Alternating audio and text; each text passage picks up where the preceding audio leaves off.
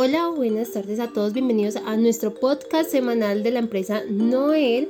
Eh, bueno, como todos saben, acá tratamos temas de interés para todos nuestros trabajadores y esta vez vamos a tocar el tema del ahorro. Vamos a tener una invitada especial y estamos también acompañados con...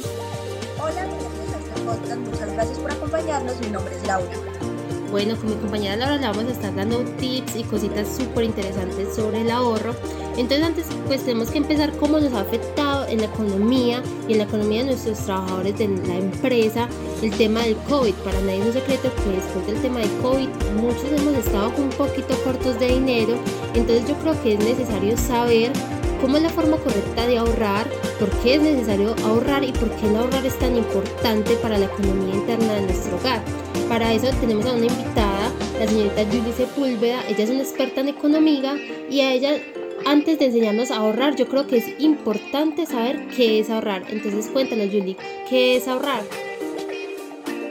Hola Ivonne, muchas gracias por la invitación. Un saludo a todas las personas que se conectan hoy en este podcast. Bueno, ¿qué es el ahorro? El ahorro es esa porción o ese porcentaje que guardamos de nuestros ingresos quincenal o mensual y los guardamos de una manera voluntaria para el futuro.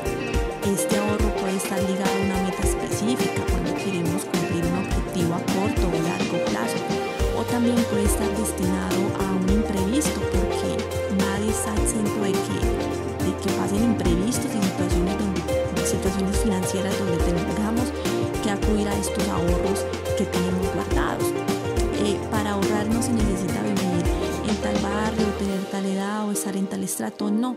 Todos podemos ahorrar desde, pequeño, desde pequeños, incluso nos enseñan a ahorrar, a depositar nuestra moneda en la alcancía y ya vamos creciendo y vamos adquiriendo, o las personas que han adquirido ese hábito financiero, el hábito de ahorrar, tienen muchas maneras de ahorrar en sobres, en alcancías, debajo del colchón, en una caja fuerte y la más común en, eh, en una entidad financiera. Entonces eh, hay metas a corto y a largo plazo que queremos cumplir con este, con este ahorro que es voluntario y que es una decisión y que debe estar lleno de mucha voluntad para poder cumplir esos objetivos a largo y corto plazo que tenemos.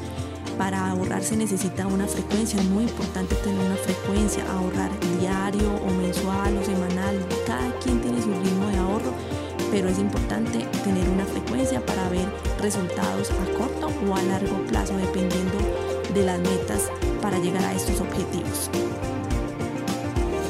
Claro que sí, compañera. Para contextualizar un poco sobre qué es el ahorro asertivo, les voy a comentar.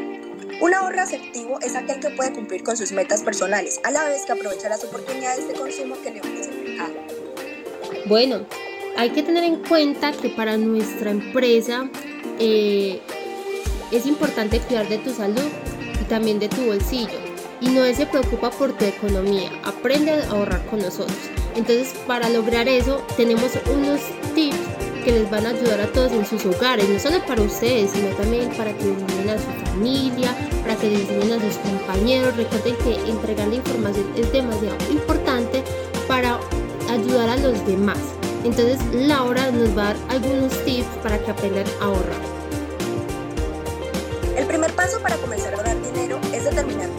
Haga un seguimiento de todos sus gastos.